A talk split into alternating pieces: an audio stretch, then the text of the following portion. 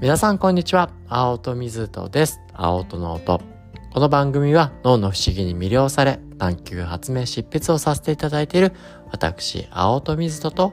2023年より新たな強力な相棒チャット GPT さんによりお送りさせていただいております。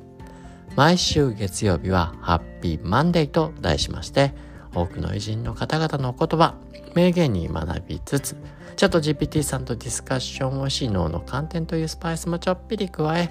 新しい幸せで元気になるヒントを込めた言葉ハッピーパワーワードをお届けさせていただいております。今週はですねテーマ笑顔と脳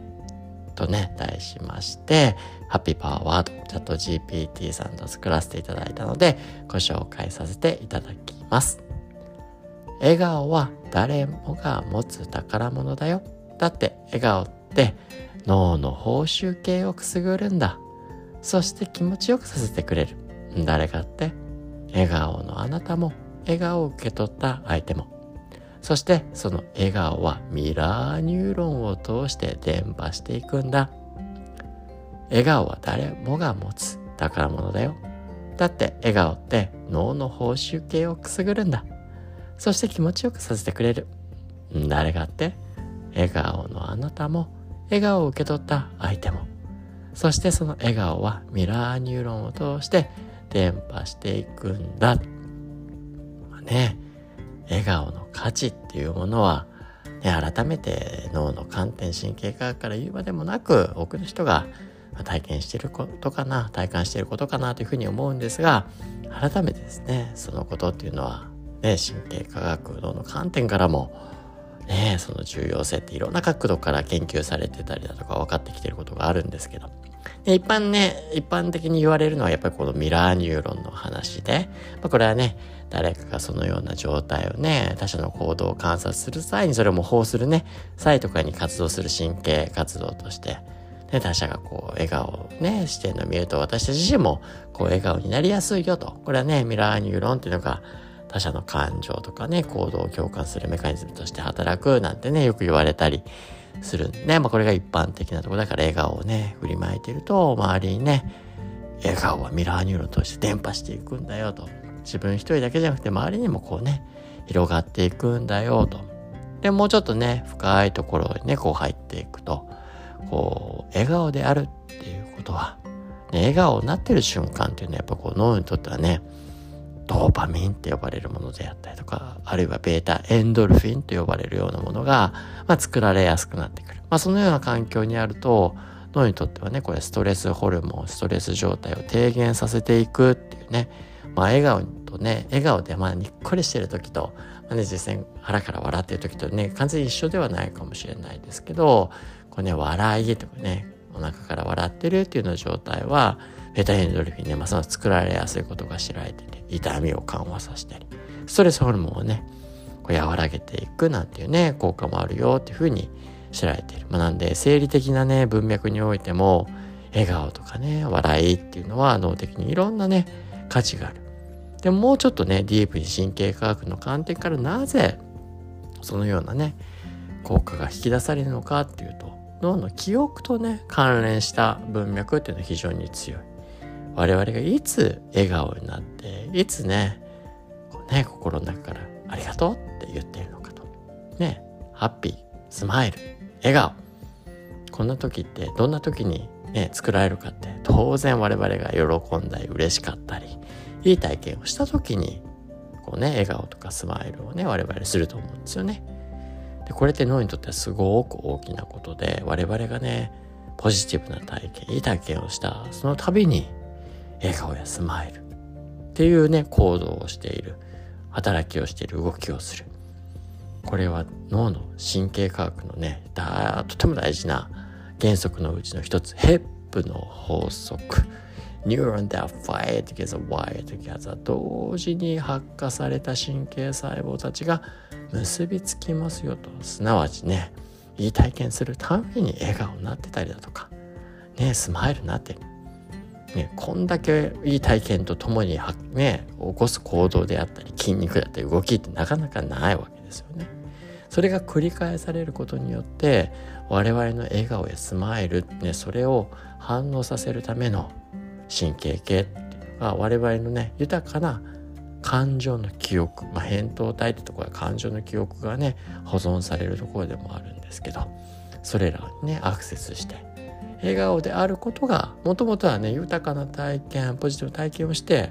それがねハッピーってなってたんですけど笑顔であることスマイルであること自体が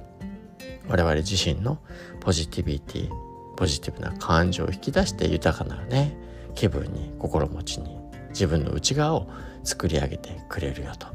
なんで笑顔であるねスマイルをする日頃から心を込めてねそういったね反応を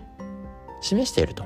我々にとってはそのこと自体笑顔であること。スマイルであること自身が自分の豊かさ心地よさにつながっていきますよと。ねそれは笑顔っていうのが我々のねポジティブな報酬系をくすぐったり気持ちよくさせてくれる。